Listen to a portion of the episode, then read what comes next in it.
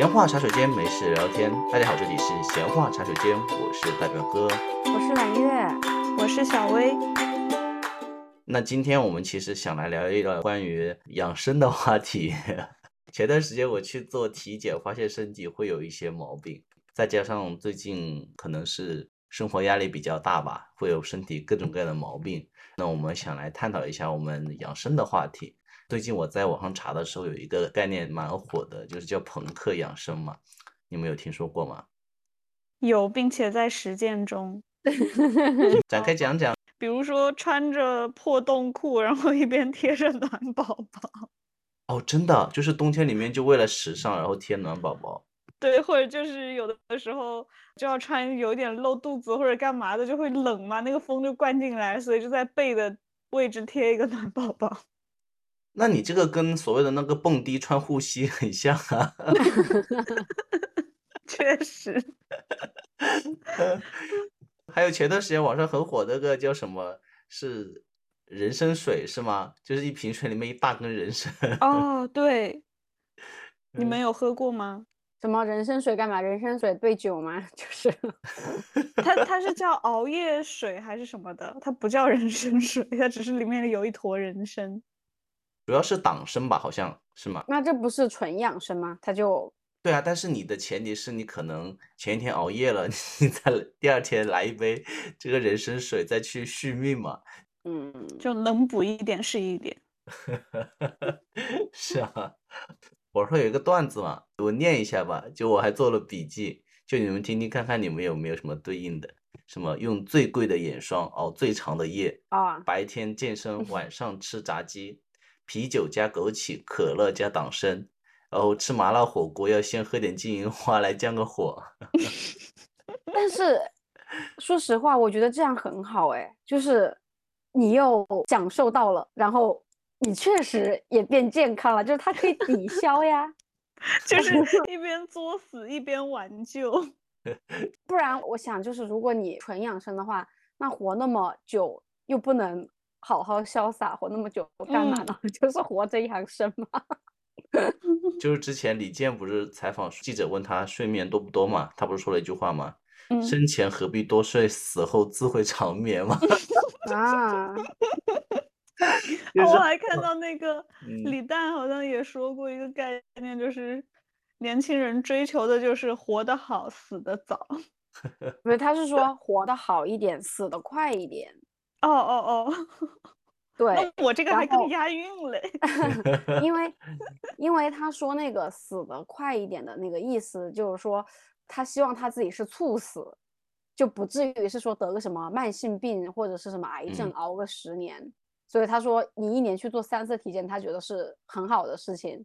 如果说。对，如果说他肝有问题，不让他喝酒了，那他可以不喝。但只要他的肝没有问题，就是养着这个身，然后他可以照旧喝酒。然后某一天死不死，他觉得对他来说很好，就是死得快一点。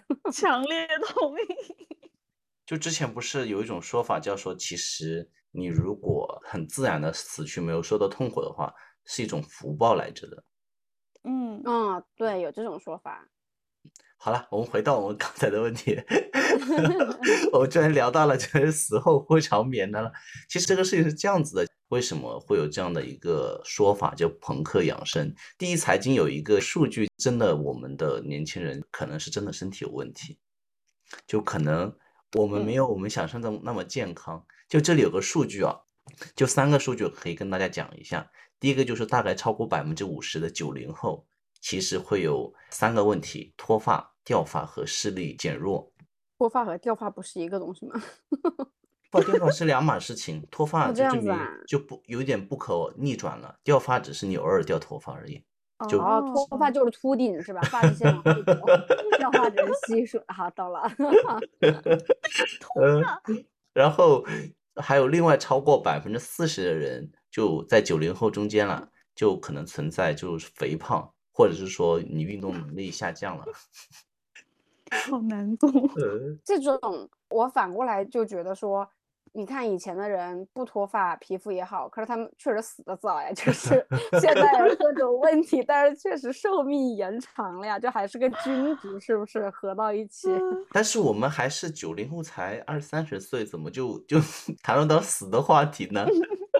好吧，嗯，也是，就是只是对比说，现在比如说二零一零年整体过世人群的平均年龄，可能。就是要比一九九零年代那个时候的平均年龄要再大一。些，但是我们今。天可能相对更想强调的是针对于现在年轻来说嘛，然后就是我我们未必可以延续现在这个高龄死去的这个趋势，是吧？没错，到我们的时候可能又下来了，我们可能就是超低龄。我 没错，你们是我带过最差的一届，一大批人还没有熬到退休就已经去世了。天呐，不要再吓人了。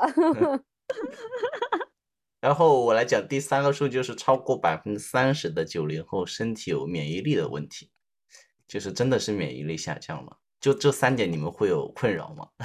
有被针对到？我觉得这应该命中百分之九十九的人吧。单单就这个近视还是什么视力下降这一项，不就已经命中大多数人了吗？你身边有几个是视力好的？就是相对视力减弱嘛，就是今天 我我可以爆料一下吗？就今天我办公室开组会，然后我们去到了一个特别大的 meeting room 里面会议室，然后它那个投影仪的两个幕布巨大无比，就感觉就是那种剧目电影的屏幕，然后有个人在做 presentation，就把那个 PPT 放出来，然后一打开，然后几个同事居然说。哎呀，怎么这么小看不见了？我就发回去，你们是瞎了吗？代表哥是不近视吗？我你近视呀？我近视啊，但是我没有减弱，就是说我的眼睛维护的视力还蛮平稳的，就是没有衰弱。不是他好搞笑，他一边近视眼在这里嘲笑别人，说你们是 瞎了吗？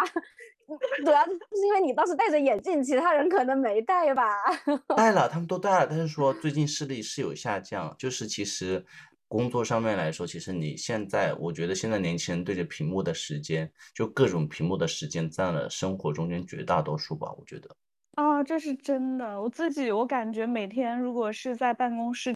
盯着电脑的时间很长的盯一整天，我下班出去的时候过马路，我看那个红绿灯，我都数字是模糊的。但是如果我周末休息两天，又好了，就感觉它只是临时的一个比较眼睛比较疲惫这样一个减弱的状况。来，小薇养生，我给你推荐吃保健品叶黄素。是的，因为 我也想说，因为我前阵子就是莫名就老觉得眼睛很干涩。然后像我这种人就会去搜保健品，刚刚好淘宝可能捕捉到了我，然后他就开始给我推，我就买了，确实有用。我外甥女她是近视，她现在小朋友好像更容易近视，他们还在小学就开始近视了，然后就是医生就推荐是叶黄素，据说是很有用。我最近也想买，听说可以缓解眼干、眼涩以及眼疲劳这种状况。哦，我之前有在吃那个什么蓝莓的，但是我觉得没有用。现在有那种蓝莓叶黄素软糖，对对对对对对，就那种就一天一颗是蛮不错的。然后此处我们留了一个广告位，谢谢各位金主爸爸可以植入。臭 不要脸，臭不要脸。对，其他呢？除了视力减弱以外，脱发掉发呢？不是说之前有个段子，揽月不是他掉的头发都可以就扎起来做一个拖把了吗？No, not 揽月，你不要这样吓揽月，一直揽月看到的段子，是吧？他们说希望那个大家就是发明一个专利拖把，用我的头皮来做，就是可以 无限的去排斥头发，就不相吸，所以可以把头发扫到一起去。我要笑死了。哦，还有我看到就是说。因为头发太过稀少，所以他给他每根头发都起了一个名字。今天我失去了我的 Mary，明天我失去了我的 Jenny，就是每天都有一个命名的，这样失去一个头发。反正我自己是有掉发的困扰的，就是那个女生能看到发缝嘛，像我就老担心，妈呀，我的男朋友要是有一米八，每天看到我的头顶可怎么办？每天都活找 个一米六，担忧，找个一米六。找个一米六，你就看他的发缝，就是互可相是。没有一一米八，虽然能看头顶，可是从上往下看脸又很小，你知道吧？就是掩盖的部分比较多。但找个是一米六的，就是每天看到双下巴。所以，但是脱发这个事情，就是也这个不叫脱发，这个叫掉发吧。我身边的同事朋友都知道我很宝贝我的头发，所以比如说，如果大家一起出去吃饭，然后在下小雨，如果只有一把伞，这把伞一定属于我的头顶，就是我会保护我的头皮不要去受这种伤害。然后你在工位上面坐着，如果有人过来拍你就无所谓，但他要是拍了我的头，我就说不哦可以，这个头皮你不能碰，对，它容易出油，你不要动它。哦 我这边是这样子的，就是前段时间我不是去年回了一趟国嘛，然后因为疫嗯。情大概两三年没有回去了，然后这两三年刚好是我开始在社会上再就业的过程嘛，然后我就回家，我就坐在那个沙发上看电视，然后有一天我妈坐在我旁边，特别认真的转过来跟我说，我怎么觉得你这个发际线比以前高了一些许啊，而且头发的总量比以前也少了一些。说的这么委婉，对呀、我说不是，也许就是真的，他就是发际线上去了，然后头发总量也变少了。以前我可能好像从来不会担心说掉头发，因为掉发它可能会有部分的是自然掉发，就是你怎么去扯嗯啊，或你去弄吹头发，有时候也会掉一些。但是有段时间，我觉得是因为工作上啊或生活上的压力，我是能感觉到，就是再加上那段时间是居家工作嘛，我能感觉到那个桌上的头发有一点点多。那你们有采取什么措施吗？嗯，我的措施就是可能就是比较的呃根本吧，就是我尽量让自己就工作上压力不要那么大。我就太难判断了。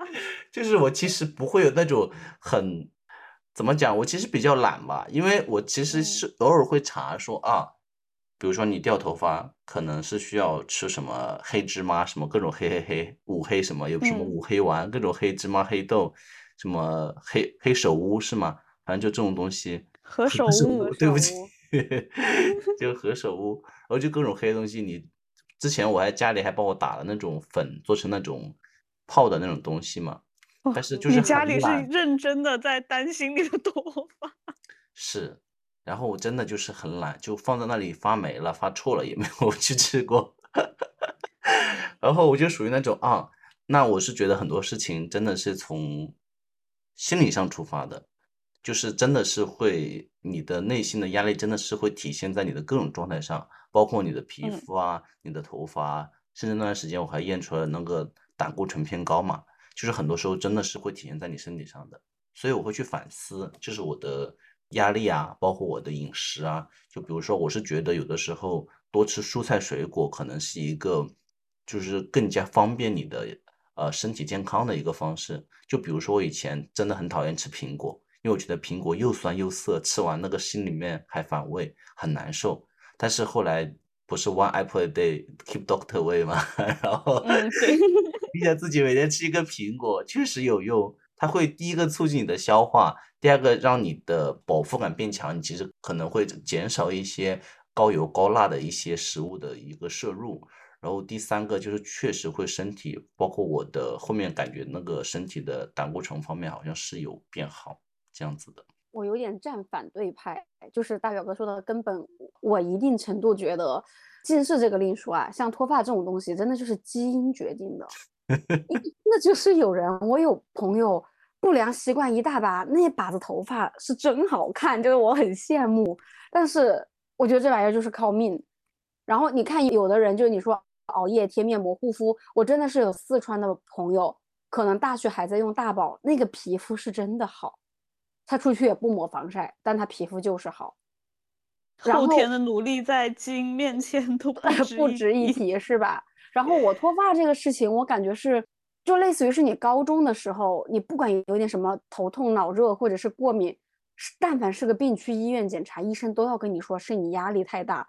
当时我老想跟医生争辩，就我觉得我没有压力，但也不知道，所以，所以我就是高中之后，我小学、初中头发还特别多，然后也不出油，可能什么三四天不洗都没有问题。然后到了高中之后，感觉慢慢的体质就变了，所以现在我也没有办法讲说是因为我不养生或者是不好的习惯导致我的头发变少。我感觉它现在是一个维系状态，就是我现在是希望它变得更好。但它并不是在这个阶段变差的。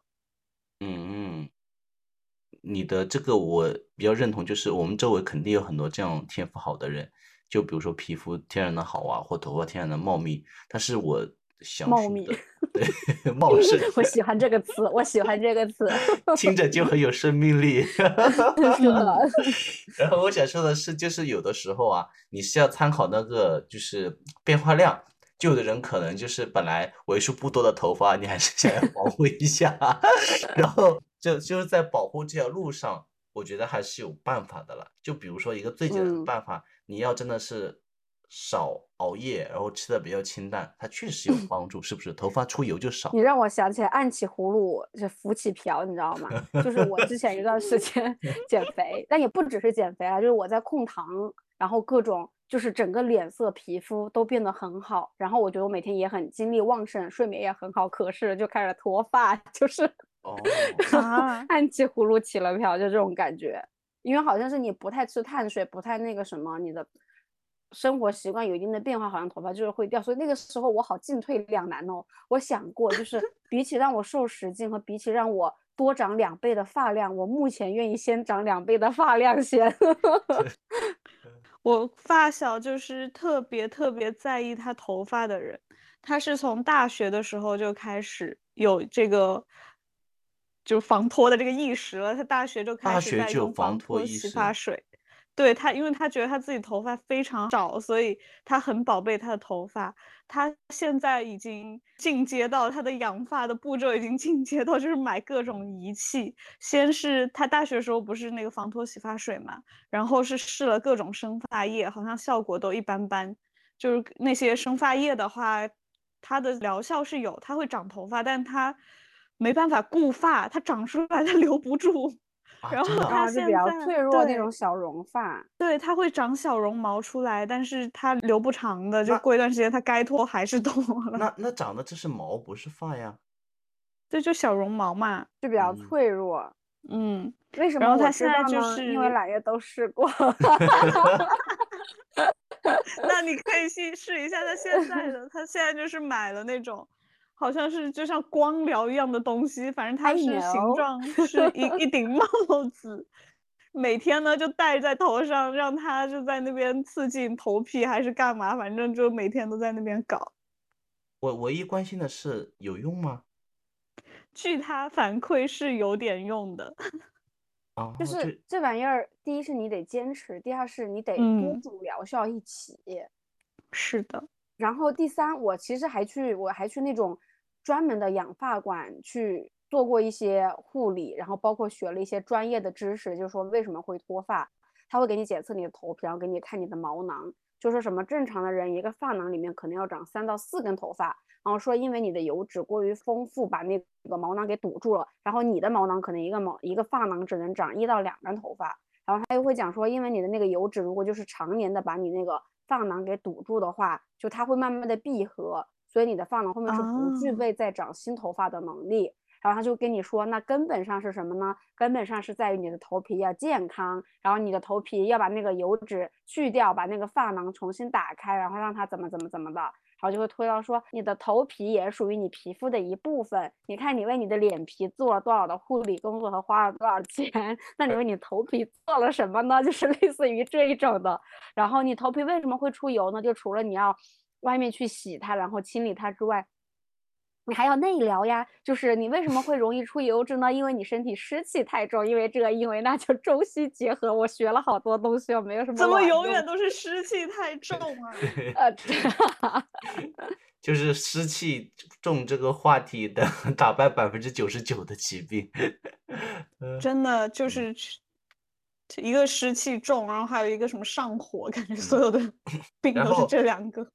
然后你说到那个护发嘛。就是嗯现在很多那个理发店，他们其实护发、养发这个护理这一块，其实占他们我估计他们赚钱的很大一部分业务来自于这里，就会就进去他就会跟你说，哎，你这个头发看着蛮稀松的，要不要做一个免费的检测？他就会先做诱饵嘛，就说你要不要来做个免费的检测呀？就是可以看看你的头皮健康状况，然后根据状况，你们要你要不要决定来我们这边办个套餐，做个护理什么的嘛？然后呢，就是有一天我就是同样迈进去了一个理发店，然后我在那边办了会员，因为你每次去的时候，你可能那个理发师不一样嘛。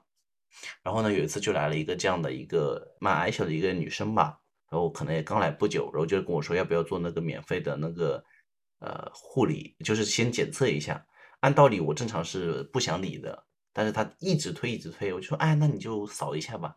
然后他扫了一下我这个 M 区，然后他就扫了一下，其实我觉得看了一下那个效果，然后他把那个拍下来了，然后就打开书就准备告诉我我这个就是发根的质量嘛。就是我看了一下，我觉得上面所有的问题都匹配不上，然后那个人就很窘迫，在那里想要指一个地方，就指指说你这个有问题，有问题，但是指不出，就是我的头皮是没有问题的，但他就是想要你去花钱做，他就指指指指指，不知道指哪里，他就把那本书合上了，就跟我说，他说，但是我觉得你还是要护理一下，然后他就把话题扯开了，他就问我你做什么类型的工作的，然后我在想。啊，我也不想跟他扯太多，我就说我做工程类的，就是 engineering 嘛。然后嗯那个女的也是不会讲话，我愿称之为一个女的，我都不愿意多描述她。然后她就讲说，哦，做工程类的我知道，你们天天在外面暴晒，难怪会脱发。你看你这个发根虽然干净，但是天天这样暴晒，那个头皮的质量特别差的，我跟你说。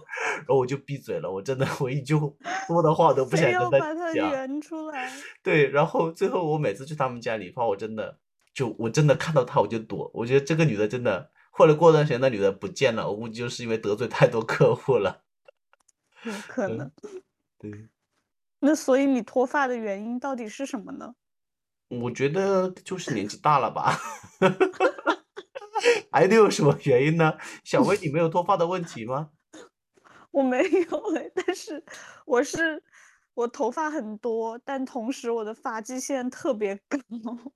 哦，你是你是个大脑门儿，我记得对，大的 脑门儿呀、你但的我后面的头发又是很多的，所以我这种我觉得可能就是只能植发了吧，得天独厚。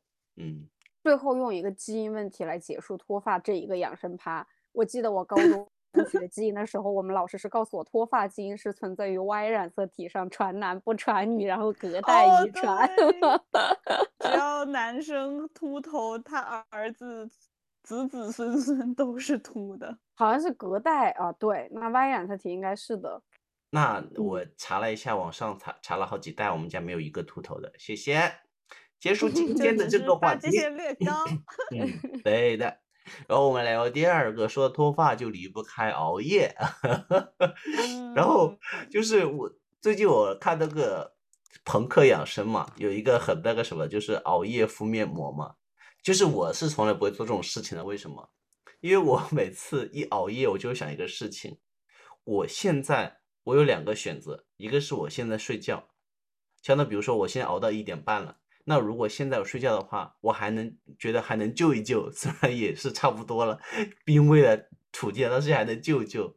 但是如果我现在再花半个小时再去敷个面膜，我又得两点睡了。我觉得那半个小时就是这个敷面膜的价格。我就想了想，算了，我还是直接睡吧，好有道理哦。对吧？我觉得这里我又有黑暗养生法，就嗯是对于熬夜这个事情，我之前听过一个版本啊，就说什么你人是属于自然的一个部分，所以你要等到太阳落山的时候，呃，什么就是类似于行星的能量场怎么怎么着，你要睡着，然后太阳升起来的时候，就是你要跟这个自然的能量场保持一致，然后什么人类不是大家都会听到吗？什么人类的肝脏还是什么玩意儿，在晚上几点到几点会深度工作，啊，就那个时候你要处于深度睡眠阶段，你的这些器官才可以运作，巴拉巴拉巴拉的。听了很多这种，但是我自己的没有科学依据啊，但我我自己的观点就总是认为身体的稳定性其实是最重要的，就你处在一个稳定和平衡的状态。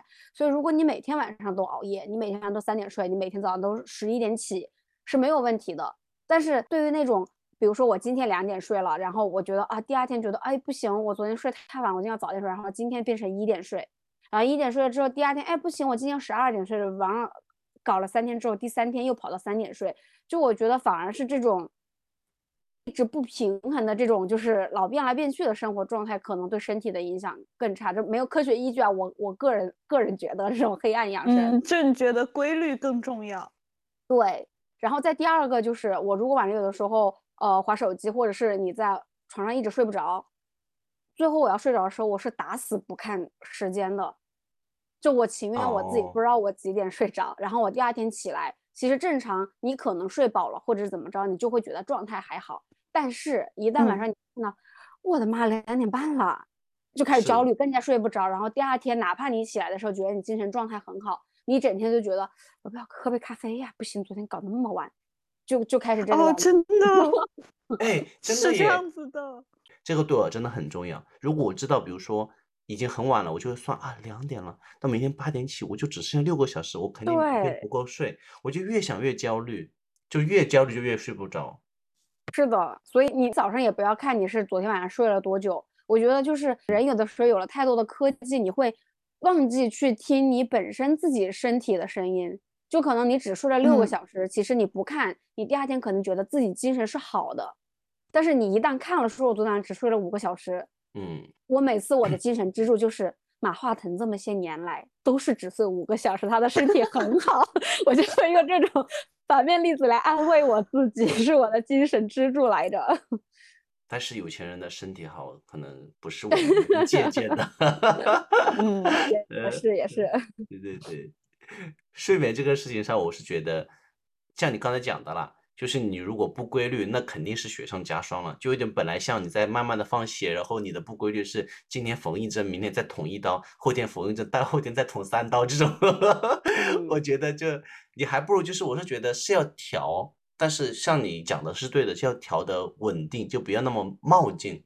就比如说你要早点睡的话，我是觉得还是建议，比如说是那种循序渐进式的早睡，就像你刚才腊月讲的。前天是三点睡的，那今天可能是不是试试两点睡？不要一口气从三点跳到十一点，那你肯定睡不着的。然后后面要稳定嘛，因为像最近的话，我妈妈在杭州跟我一块儿住，就有的时候你所有在于他们来讲，过了十一点半、十一点就算熬夜。但是现代年轻人，你下了班，你回来总得搞点什么事情，或者是就类似于你八点到家，你可能完了洗漱，你不刷两下手机吗？你不怎么着吗？就是你没有办法做成那个样子的时候，然后与其一直逼自己说，哎，我要一定要十一点睡，然后怎么着？我觉得没有必要。但是现在有个另外一个问题，你们发现没有？就是我很想早睡，我的初衷是想早睡的。但是啊，你想想啊，就比如说，你像我目前的工作状态还好，就是勉强工作时间还蛮长，但是没有那么的长。这样的话呢，我在下班以后呢，我还能抽出一到两个小时去健身。那么就是你健身回来洗完澡，可能已经十点半、十一点了。这个时候你就会想，我要不要刷会儿手机？因为你觉得这个时间它是休息的时间，它是一个让你放松的时间。但是你又想说，白天那么累了，你又去做了健身或者别的人会有别的爱好嘛？像比如有的人会喜欢晚上去打羽毛球什么的，就这一类的运动。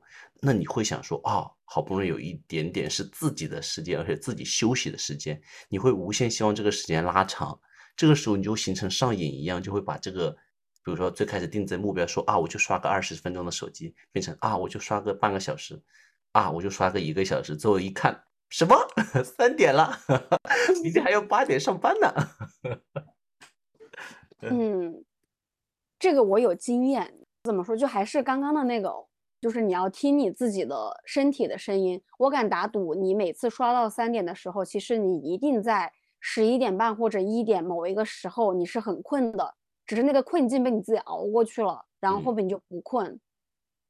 是，所以就是是这样。听，对你听自己身体的声音，就是你真的人在困的时候，你就顺顺着那个点睡，你后面你就自然的反应来了。因为像我之前不是在武汉一个国企上过班嘛，然后那个国企上班的时间就跟我现在互联网完全不一样嘛，是我都是反推，我九点半上班，我只要九点起，那我就会一点睡，我都这样反着推。然后到了那个国企之后，早上七点半还是八点上班，就被迫你要调到十一点左右睡，十一点半、十二点。所以一般在你就是调整了，就是你你只要试个那么两三天，你想睡的时候你就睡了之后，你的身体两三天就形成了。我觉得睡眠的习惯还是挺容易记住的，不需要二十一天，慢慢到了那个点，你自己就困了，然后你睡就行了。你们是真的都 睡得好晚哦。我只是开玩笑了，我要毕竟代表就是。我不要，毕竟要代表一些人发问嘛。但是我其实本人还是睡得蛮早的。那我也是了，这趴没有发言权。真的只有我一个人晚睡吗？我的老天爷！我都十点多、十一点就睡了。十点多、十一点，你这是老干部吗？你也太早了。不是我，我就是那种需要很长时间的睡眠的人。你知道马云为什么要只睡五个小时就够了吗？因为我要睡九个小时才够。所以你们是要平均下来是吗？对啊，不然平均怎么达到的八个小时？嗯，你这个就是要人家跟你冷的我真的是 很合理哎。哎，其实有的时候睡眠不好，还有的时候会有另外一个原因嘛，就是因为确实白天工作压力大，有时候你会回去会想，或者说你加班的比较晚，其实你说实话，你人从那个工作状态中间脱离出来，其实也是需要两到三个小时的，没有那么快。嗯。对对对，是真的很需要自己的娱乐时间。对，这里我也想到一个事情，就是我以前，因为我这个人比较想的比较多嘛，其实上大学时候就有点失眠，然后呢，就会那时候有专家讲鸡汤了，现在很少人讲了，觉得很傻逼，就是说你人要多笑才会健康，才会释放压力。那如果你不爱笑怎么办呢？就是因为我确实不怎么爱笑，就是说你每天就对着镜子假笑。假笑就会给自己形成一个心理暗示，你在真笑。然后我每天对着镜子，嘿嘿 嘿嘿，就觉得自己很猥琐，但是又没有办法。他说要笑够一分钟，怎么笑一笑十年少，类似于这种。我觉得你是在假笑，你的室友都是在真的笑。不是，我是觉得 我室友在害怕。我有一个跟。大表哥这个对应的，天呐，我我简直就是听上去，小薇又不怎么脱发，然后也早睡，然后大表哥是脱发还行，但是他早睡，我是又脱发，然后又熬夜，然后我还天天去看各种养生的东西。因为刚刚大表哥说的这个，我让想起来，我在小红书刷到一个女生，她去看中医，然后那个医生是让她每天哭十分钟，原就是好像是中医里面有一个东西叫做七情疗法。然后原理就是说，他肝气郁结，不不一定是因为他心情不好导致的肝气郁结，可能各种原因导致他肝气郁结。然后怎么把那个肝气给抒发出来呢？就让他哭。哦，就是要发泄一下情绪。对，是吗？嗯。那我反正就是有个叫七情疗法的东西，没有就可能你你自己去看看什么很很悲伤的剧啊，或者是什么。不过之前我看心理医生，这个确实是有一点作用。就是我当时是问心理医生，我说为什么我总是过了一段时间，就是莫名其妙的想要去看那种很虐心的剧或者小说，然后就是想哭一下。然后医生说，当时是心理医生，他说可能就是你自己身体潜在的压力比较大，然后你自己不知道，但是你哭了之后，就这个情绪就散出来了，就各种情绪可能有了一个出口，你自己在不经意间就没有。我感觉这两个东西，一个。心理的西医，一个是中药的这个中医，感觉是融会贯通的，很合理。感觉很像是那种，就是说你心情不好，就是大喊大叫，或者去打那个什么拳击发泄一下那种。就假笑，假笑你自己笑是吧？然后那个寝室如果都在这里搞这种邪教养生，要吓死了，就一个在那里，然后另外几个在那里哭的，就会流传出来，吓死了！邪教养生，我称之为。就一个宿舍里面，就是此起彼伏，这儿哭那儿笑，好吓人呐。对了，就是我觉得它的原理应该都是一样的，就是你的情绪积压，不管是高兴的、激动的、悲伤的、压抑的，它可能都需要有一个抒发渠道吧，就放出来就好了。嗯。然后其实下一个我想讲的就是可能跟我们的日常的。就上班族比较关心的，或者说现在就是学生也有了这个问题，就大家好像都爱久坐。最近我有试用 Apple Watch 那个一小时就是提醒站立一分钟还是多少秒的，我觉得蛮有用的。就是我会刻意的，就让他没有提醒，就是坐了一会儿，我其实会想要说，那我站起来就绕一圈再坐回来会比较好。而且这个地方可能你们女生不知道，男生某一些器官其实是 站着会比较好，对，站着会 比较好。盲对区。对对，你们是盲区，但是确实是站着比较好。所以其实包括你的呃血液循环什么的这些东西都是会，就是包括你的腰背的这些劳损啊，都是希望说你有段时间会站起来会比较好。这个时候喜欢摸鱼的打工人可能天然就有这个优势，就是 他要下去溜达一下，买个咖啡，然后要下去找别人聊一下，类似于这种的。嗯，我自己是买了一个大水桶，那个可以装一点八升，就是我一天的水量，然后就一直喝，一直喝，就会这个喝太多就会导致我差不多一个小时我就要去一趟厕所，一个小时就要去一哦趟厕所，就被迫的起来要动一哦动，然后哦，是喝水也够了。我大学那时候准备出国，然后准备雅思托福的时候，有一段时间天天在图书馆嘛，然后也是坐了很久，然后也是，哎，我们估计都是看了同一篇文章，就是说买一个大水壶就天天喝，就你的尿意会让你就是来来回去走走，你去厕所来回时间就对。但是后来我也看了另外一篇文章，又把我吓到了，说你每天喝水喝太多，肾脏受不了，容易尿就是容易水中毒。但是两升还好了，一天你不要一一口气喝。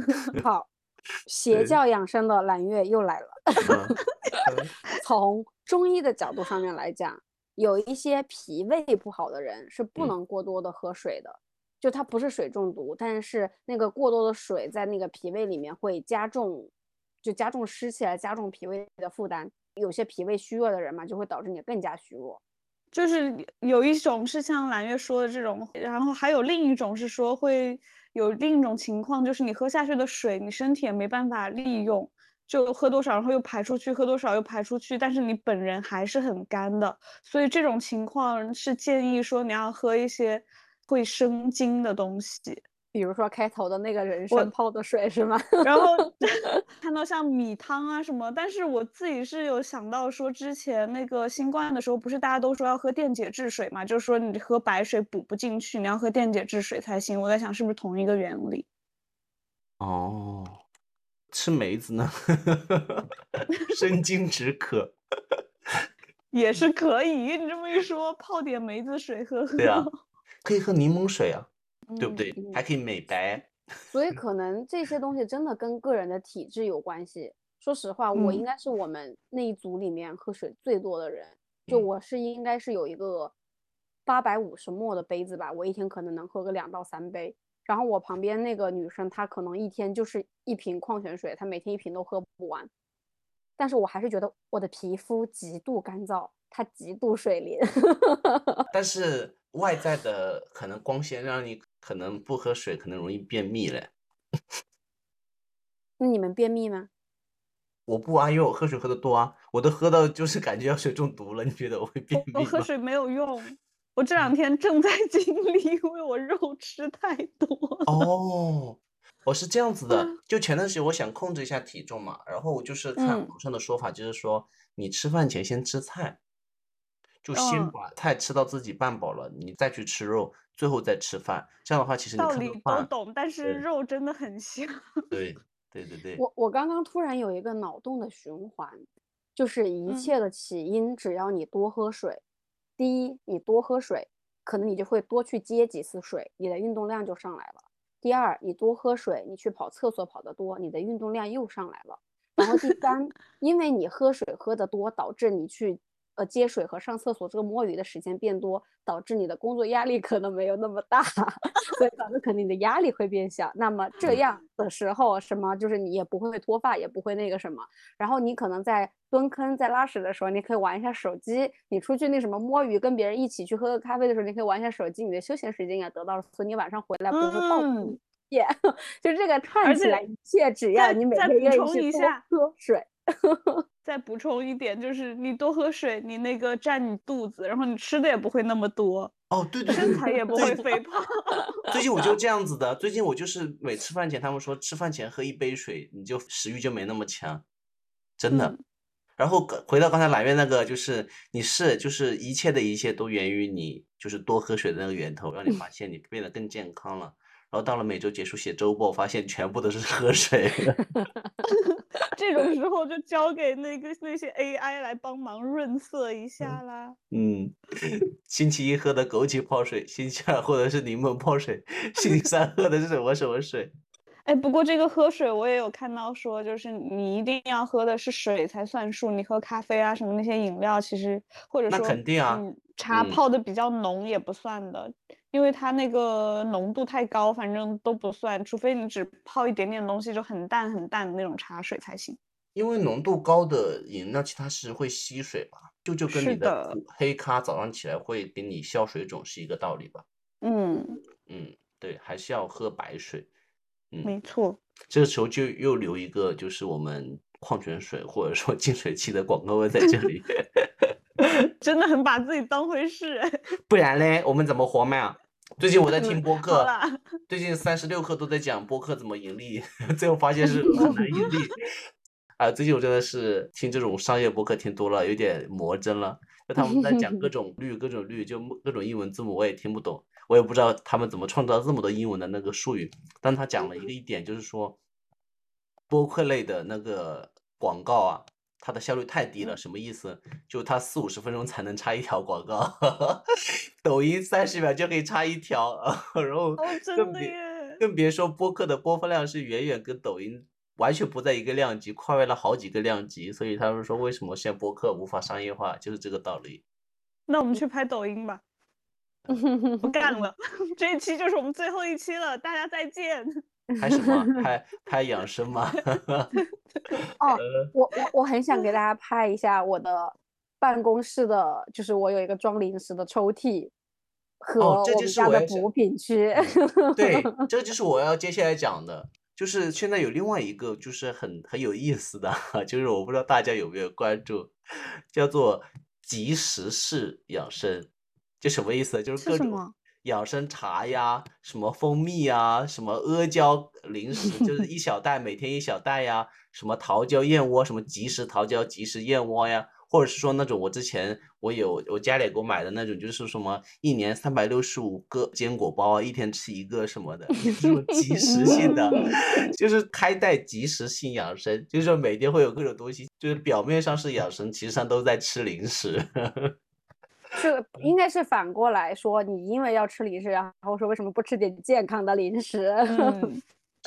就我现在的那个抽屉里面，各种各样的茶可能有三四种吧，什么桃桃乌龙，然后什么什么桃子味的普洱、荔枝味的普洱茶，什么什么乱七八糟的大麦茶，各种各样的茶，这是一种。然后还有柠檬片，刚刚说的就这嗯种也第二种，第三种阿胶类的东西，我妈妈还专门做的那种，她自己搞阿胶去做的那种膏子。然后嗯还有黑芝麻丸，然后还有什么红豆薏米糕，就是这种可以去湿气的东西，里面有一大把子。然后完了之后还有一些其他的零嘴，就什么明明要吃巧克力，要要吃黑巧，然后还有一些什么软糖，然后软糖带点功效，这个是补充维 C 的软糖，这个是什么叶黄素的软糖，这个是什么的软糖，就一屉子都是这种东西你还。吃饭吗？然后这些东西在我看来都是健康的零食，然后完了还有各种补品，就是桌上有什么维生素 C、复合维生素，然后还有什么叶黄素，还有这那这那的东西。呃，有的时候一被洗脑会有那个什么女生吃的那个葡萄籽，真的是啊要中毒然后。这那对特别搞笑。然后我们之前我在那个国企单位的时候嘛，因为你知道。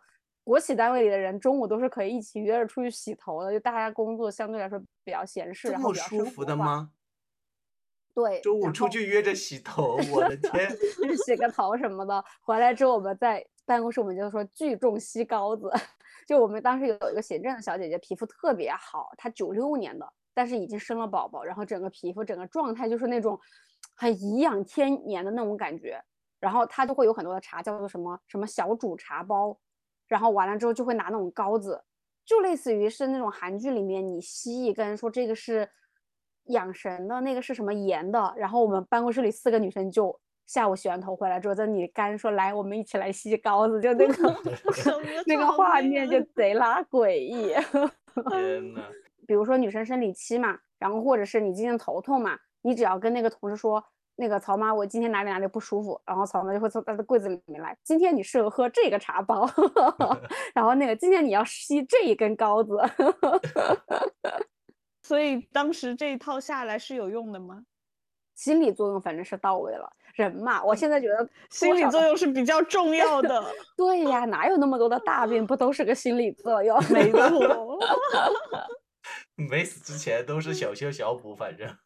哎，就是所以我会反向利用这一点，就有的时候我觉得都是心理作用之后，我就会反向暗示，我身体很好，我底子很好，我没有问题。我现在自己已经相信了，所以虽然我每次去看中医一大堆的问题，我妈老觉得我身体底子巨弱。可是我现在发自内心的觉得我很强壮，我很健康，让身体知道谁才是主人。是的，我要教育他。我在想，人家的那个办公桌上都是文具，你那是开了一个中医药铺啊？感觉揽月以后就是那些卖保健品的重点那个目标客群。你们没有被我普及到吗？有普及啊，有啦，但是我已经但是我跟你讲了，了叶黄素。对，但是我也跟你讲了，就是你这个不怕中毒吗？之前不是有人吃多了这种各种素素吃多了就中毒了吗？因为你其实你的维生素每天的是多少毫克以下，但是因为你交叉吃的话，可能会导致它的量超了，你身体是消化不了的，容易中毒了。哦，就有看到说吃多会导致肝脏的那个负担会过重，可能会对他们有影响。对呀，因我因为我现在吃就是随缘，你想起来或者怎么着了，也主要是想吃零食，你可能就吃个维 C 软糖。但是说到这里，不得不给大家说一个邪教品牌叫安利，你们知道吧？安安利纽崔莱是吗？不是啊，好像是吧？反正简称是安利。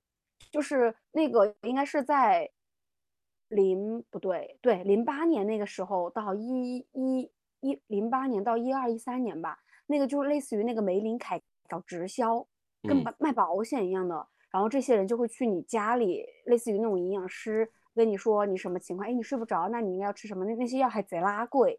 嗯，反正我们妈妈当时是重度用户，那个时候我可能真的是重度。我在高中的时候，本身高中。又说你压力大，然后我又有鼻炎，这那这那的。当时我安利给了我一个盒子，他们给我配的药，嗯，我平均一天可能真的是吃七颗吧，这么多，就是维生素 B 还有分 B 一、B 二。我记得我当时好像一天吃一粒，那么详细，一粒 C 几粒 B 几粒什么，就感觉 A B C D 都在那儿，这一个药盒，每天吃那个，然后真的是贵。我现在现在这个年代都觉得那个时候。零零八零九年的物价，一瓶要卖个大几百块钱，都觉得贵的要死。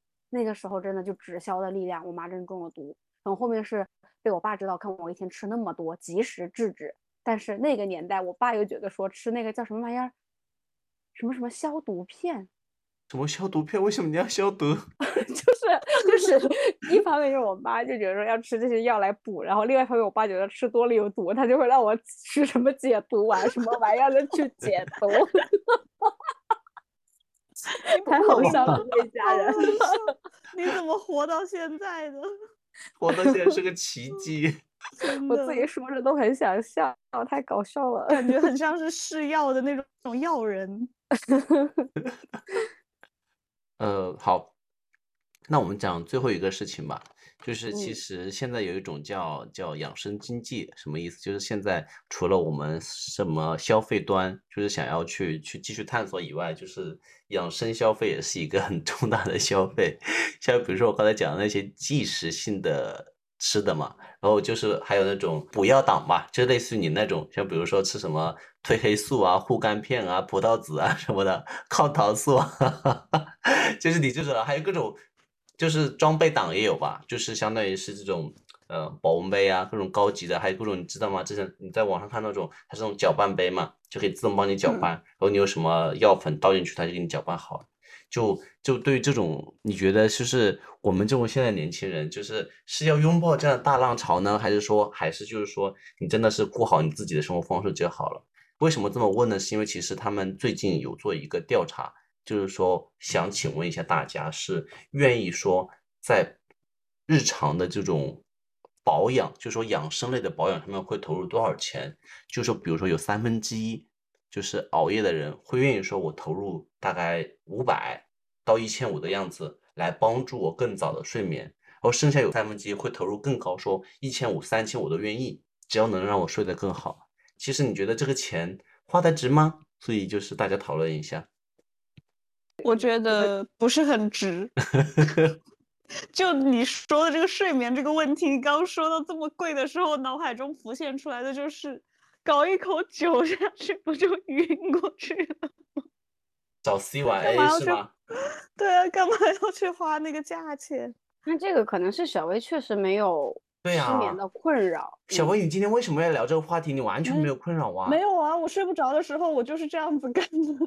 但是你很少睡不着的时候，你又不失眠，皮肤也会有，因为我因为我困的点就是十点多的这样子，但是因为这时候好多时候我朋友什么都挺活跃的，都在打游戏或者干嘛干嘛，有时候我也就一起打，完了过了这个点了我就睡不着，我下一个要入睡的点可能就是一两点了，所以我为了能够打完游戏十二点多的时候睡觉，我就会喝两口酒。喝什么酒？嗯，威士忌吗？我现在手边的是一一瓶威士忌，哇，你真的喝威士忌啊？我开玩笑的，我喝威士忌我都只能加很多冰块，稀释的不能再稀释才能喝，我都不行，你都可以喝，你直接喝纯的吗可？以。对啊，我要睡觉，我要把自己灌醉呀、哎，有没有可能啊？我就说有没有一点点的可能，就是说你的额头高是因为喝威士忌喝的？过分了哎。对 不起，真的，这绝对是遗传。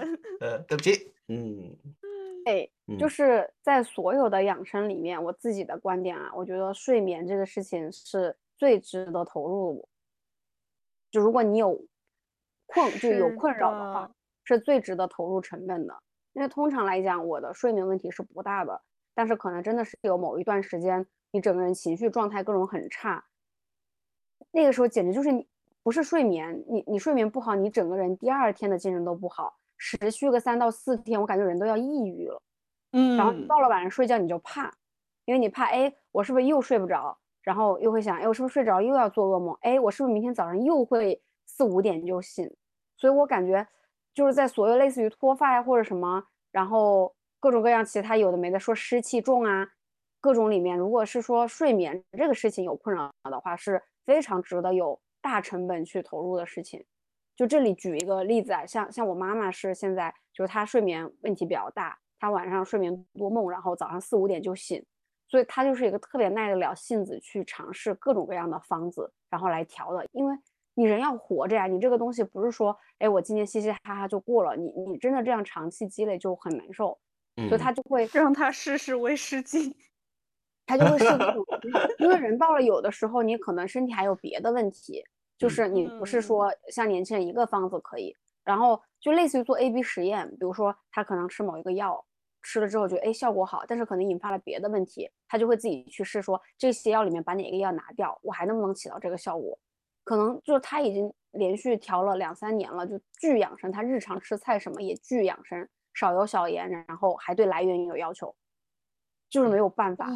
嗯嗯，讲到这里，其实我也有想要分享的，就是刚才讲说熬夜嘛，其实我们其实讲讲到养生，其实我觉得我们目前年轻人养生，我觉得很大程度的问题都是熬夜熬出来的。就是很多人其实说不只是熬夜，还有睡不着嘛。其实我大表哥其实之前听过去年节目的听众可能知道，大表哥其实睡眠不怎么好，但是最近有改善是为什么呢？就是我这个时候还是想跟大家说一声，如果睡眠真的不好，或影响到了正常的生活，看医生，就是医生嗯是你你觉是值得信赖的。最开始我其实也不愿意看医生的，是因为我有一段时间睡眠实在太差了，我就搜播客，就搜到了一个，就是在苹果播客上面搜到了一个台湾的一个播客节目，就是他们在台湾的两三个那种睡眠的医师，他们叫医师，就是有执照的医师在讲节目，就是他们他们台湾会有这种叫睡眠诊所，还是蛮普遍的，嗯就是我们内地好像目前是没有的。就说他们就说会有把这个睡睡眠不好分为这种生理性的或心理性的。就不管如何，他们会有某种实验，就在那里，你可以隔夜在那里睡一晚，我可以帮你监督你的睡眠状况，然后跟你做各种各样的实嗯验。直到那个时候，我才开始意识到说，我的睡眠是不是因为我身体有什么问题？后来我也是相当于是类似于我从自己身上去找问题，才发现有一个很重要的问题在于，其实我小时候我的鼻子受过伤，它鼻梁受过伤以后，它在长的时候，它其实有一根骨头有点就弯弯曲了，对，它嗯会堵住你另外一个鼻孔，要是你在睡眠的时候有一哦半是出不了气的，这样的话，其实你会导致你在睡眠的时候，如果你开了空调，你另外一边再有点过敏的话，你鼻子是完全呼吸不了的，你整个人就是昏沉沉的，但是你又缺氧，你会就是这种很累很累很沉的那种状态，所以我就直接我就觉得这个状态我不行，我要动手术。所以我就是动了一个小手术，虽然这个手术过程比较难受，但是确实我现在的状态是相对好很多的，这是其中一个例子。哦对，还有另外一个例子，就是今天我吃晚饭的时候跟我同事聊的，他其实有另外一种病，就是可能大家真的是要留意多注意，叫呃睡眠呼吸暂停综合症。有的人在睡觉的时候，哦，不是不是，远比打鼾严重。有的时候真的大家不要小瞧这个问题，就是有的人在睡眠的时候睡到一定程度，打鼾只是一个比较前期的症状，可到一定程度以后，你会半路被自己憋醒。什么意思？你就会发现你的支气管堵住了，出不了气。啊，对，我知道有人睡觉是要带仪器的，对，所以这个时候你最好的办法就是看医生，医生会给你两种解决办法，一种是要么就动手术，就把那个支气管撑开，这样的话你就是不会堵住你，这样你就不会难受，因为这样极度会影响你的睡眠，甚至于你睡了一宿，第二天还是不好，或者说晚上就干脆睡不着觉，因为会难受，你睡一会儿就憋醒，睡会儿就憋醒。好，这是第一种办法，就是给你把支气管打开。第二种就是揽月讲的，就是带仪器。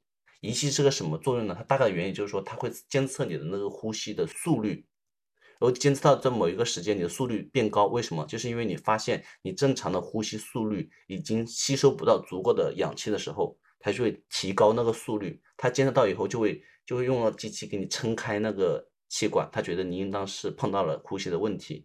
就有的人是这样子的，所以很多时候我觉得碰到这种问题，你真的要不不要羞于去看医生，也不要羞于去做多做咨询，多做了解。很多时候你可能觉得它是一个心理性的问题，或比如说是觉得自己的状态不好，但其实可能真的是病理性的，你可以去看看医生的，这个没有妨碍。有的时候哪怕是心理性的问题，也是需要通过病理来治的嘛。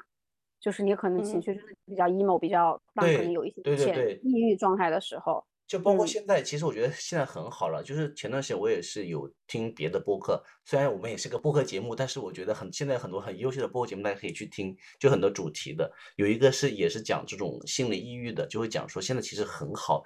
我们理解的那种传统的那个心理咨询，就是不是你去他们那边就一对一找一个那种小房间私密的一对一，对不对？然后他会拿一个笔、嗯拿个纸在那写。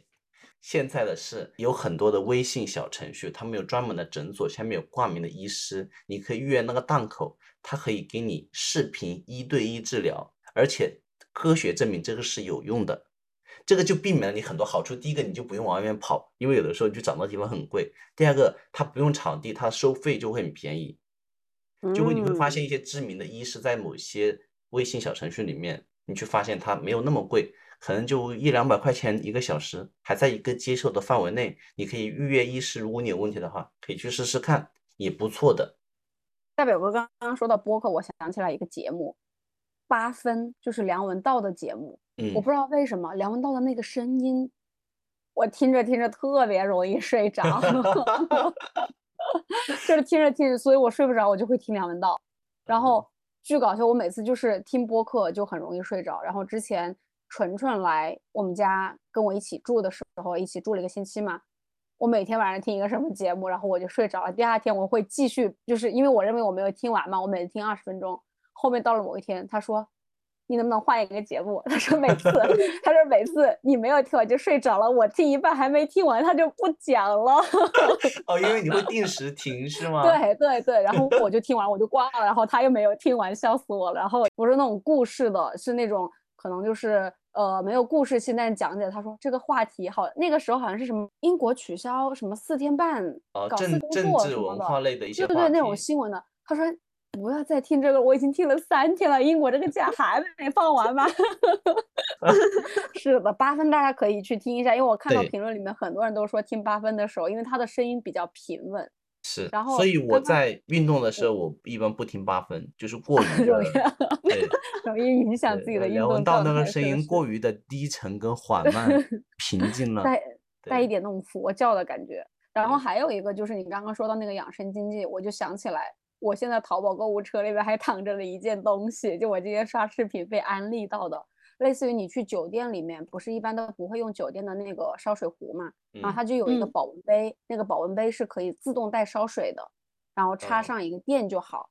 然后刚刚大表哥又说，现代人的很多的问题可能都是睡眠不好或者是熬夜引起来的。在我妈的世界里面，她一直觉得我的生活习惯非常不好，身体很不好。她认为最不好的习惯就是两个，一个就你刚刚说的熬夜，还有一个应该是很多家长都说过的，就是喝冰的。哦，哦，这个我有。非常爱喝冰的，但是我跟你讲，蓝嗯，月真的，你啊还爱喝冰的，是因为你还没到年纪。我以前就是早上起来不喝一杯冰水，不喝一杯带冰的咖啡或带冰的这些饮料，我是真的一天开始不了的。直到某一个岁数，我发现开始有点动牙齿了，我就只能喝温的了。我就发现我裸了，对不起大家，我老了。我现在还是这样子哎，然后也还暂时还没有遇到什么问题。我家甚至没有烧水壶。我在远方在等着你们。好的，但是这里就是有一个有一个悖论，就是我日常是只喝冰的，就办公室那种水有热的有冷的，我都是不接热水的人人。但是我看个视频又会被这种保温杯这种玩意儿给种草，就是又会想买，所以我真的是贡献了非常多的 GMV 和经济。你刚刚说这种养生经济，我绝对是主力。但是你放在购物车没有买，你还在撕扯纠结，对不对？对，因为我想到了这一点，但是不说别的，我的保温杯应该是有好多个。嗯 已经放到购物车里的东西，迟早有一天会出现在他手上。呃，就赚的就是我们的钱嘛，就是这种想嗯养生，然后又在那里试探观望，然后可能会付诸行动的。但保温杯我不喝热水，但是我觉得拿它装冰水也很好用啊，保温是吗？保温呐、它也很难。笑死我了。我我都拿它装冰水，就夏天它就不会太快变热。嗯，好的吧。真的，对我们其实今天也聊的差不多了，其实讲了很多。嗯，然后我们最最后，我们居然把这个归因，就是养生的归因归到就是 规律睡作息，对，熬夜什么的。最后的最后，大家每个人就是还是我们的老惯例，每个人跟大家跟听众朋友们说一下自己的建议或意见吧，就关于养生方面。感觉就是不管你有什么问题，先尝试早睡早起一段时间看看呢。嗯，是，嗯，那揽月不管，揽月就是邪教养生以及相信相信的力量，就是我要告诉我的身体，我要告诉我的大脑我很健康，然后我不接受任何外界的洗脑，说你这样做不好或者你这样不健康，就听自己身体的声音，不管哪怕我脱发，我熬夜，我喝冰的这样，我人是好女孩儿。我也 就是个养生 对的好女我就觉得我贼拉健康，我身体很强壮。感觉还是一个非常养生健康的好女孩儿。好吧，那我的办法就是，其实，嗯，就是养成一个规律的作息吧。就像像揽月讲的，不管你早睡早起还是晚睡晚起，就让你的身体觉得舒服的一个规律的作息是很重要的，这是第一点。第二点就是我们今天没有特别聊，但是以后可以展开聊一聊的，就是可能饮食方面还是要注意一点，就是好吃的东西就是可以吃，但是不要太暴饮暴食，这是第一点。第二点就是尽量不要太重油、重辣和重糖。很多时候我是觉得这个东西有一个理论在，不好吃啊！就是有一个理论，我觉得还是刚刚因为吃太多肉而拉不出屎的我，在这边，嗯，你们，我就讲一下我的，好吧？然后听众朋友，你们 听进去听，听不进去我也没有办法，就是我就讲一 句话在评论，区骂他。对，就我就讲一句话，最近我我是就是有研究到，会觉得很有用的，就是很多好吃的东西，真的好吃的瞬间就在前面几口或前面一段时间。就是你到达那个阈值以后，其实再往上，你觉得也没有那么好吃了。但是我不知道，毕竟嗯邪教人生的人在这里，对吧？但是对我来说，它是适用的，所以你其实可以养成一个习惯，就是说你可以去吃，但是呢，尽量不要暴饮暴食，可以吗？这样其实我觉得对嗯身体好的一个健康保护程度也是会比较好的。然后，呃，你坚持一段时间养成习惯呢，就会发现身体会慢慢慢慢的变好，对吧？祝大家皮肤慢慢的变好，祝大家头发越来越多，祝大家逆生长，祝大家指甲好的半月板越来越大，好不好别？念了，师傅别别念了。呃，大家好，那就节目到这里再，祝大家早点睡吧。就希望听着我们节目能够安详的睡去吧。嗯，我这这话听着有点不吉利。啊，对对对，就缓慢的睡去吧，好吧也？不吉利，不能缓慢的睡去，不让它收尾了。好的吧，那就这里是闲话茶水间，我是大表哥，我是揽月。我是小薇，我们下期再见。拜拜，拜拜